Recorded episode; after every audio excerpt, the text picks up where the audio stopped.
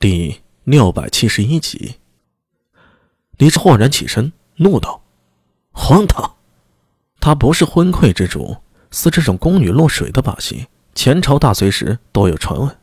令他震怒的是，自己这后宫居然也有此等事。”楚遂良皱眉道：“既然宫女已死，那便无法证明萧淑妃送给皇后的礼物里到底有没有这个娃娃了。有办法证明。”苏大为开口道，再次吸引了所有的目光，他却不慌不忙抱拳道：“陛下请坐，容臣继续说下去。”李治长呼了口气，重新坐了下来。他抬了抬手，示意苏大为继续讲下去。这件案子到了这儿啊，已经勾起了所有人的兴趣和好奇了。哪怕现在还没有说到真正的凶手头上，大家都已经迫不及待的想知道苏大为是如何查案的。如何证明皇后与孝淑妃中究竟是谁在说谎？陛下，还记得方才臣所说的上元夜及幼童案吗？李治缓缓点头。苏大为接着说道：“此案最后的结果是落在萧氏旁支萧湖平一家，在此人家中找到所有被劫的孩童，其中有些孩童感染了半妖之血。半妖，萧。”李治迟疑的说道：“你是说萧？”苏大为深吸了口气，说道：“原本臣也没想到这一点的，但是一件事提醒了臣。何事啊？臣手里有一桩生意，就是金油灯。”苏大为朝殿中指了指：“如今甘露殿里啊，也不乏用金油灯的。此灯比过去油灯更亮，而且经久不息。”也不容易啊，被风吹动。更妙的是，五烟等武媚娘大力向其他嫔妃推荐，已经在后宫中流行起来了。精油灯需要精油，但安西那边年前破不太平，恰好臣有一位朋友提及，如果从东南二州出海，可不大于获得所需的精油。臣观地图啊，那处海域距离百济不远。臣看过一本书，说秦时。有人从莱州出海，遇大风，一日夜至三寒之地，而百济距离倭国亦不远。倭国人又是抱着木盆，顺着水流，便是飘至到三寒。啊！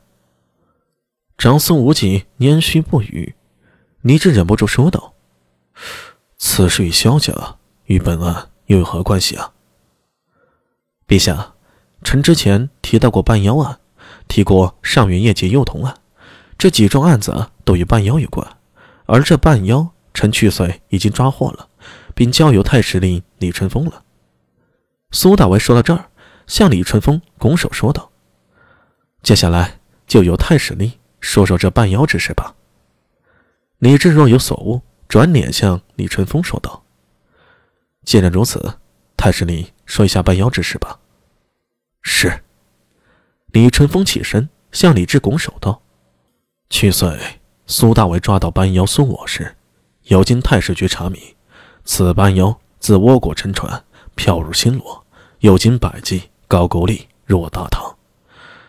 经查明，苏我时原为秦氏一支半鬼一宗族，其血脉据说与公子扶苏有关。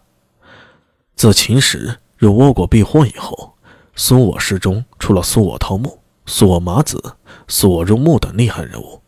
长时间控制倭国政局，与天王立妃。李治不由皱了皱眉。天皇，小国寡民，野狼自大，无需理会。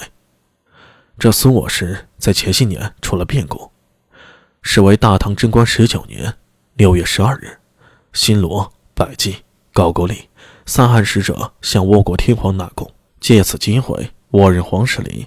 有大皇子和大臣忠臣连族联手刺杀苏我氏家主，此后尽诛苏我氏一族。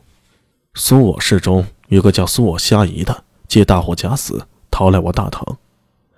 停了一停，等李治和长孙无忌等人消化了内容，李春风接着说道：“这苏我氏与三韩及大唐都有生意来往，逃来大唐后，便仗着生意上的关系，联络到了一个大族。”李春风抬头向李治说道：“便是南里萧氏，此话当真？李治既惊且怒，惊的是这倭国的政局变幻，逃亡之人居然能通过生意关系藏入大唐；怒的是作为大唐天子，却从未听过一丝半点的风声。这底下究竟藏着多大的利益交换呢？苏大为抱拳道：“至此，侦查明，萧淑妃在说谎，她想隐瞒与苏我下邑这只倭国败亡的半妖的关系。他好大的胆！”李治几乎从牙缝里蹦出了这句，他的手用力握着扶手，手背上青筋隐现。站在他身侧的武媚娘眼里同样闪过一抹痛恨。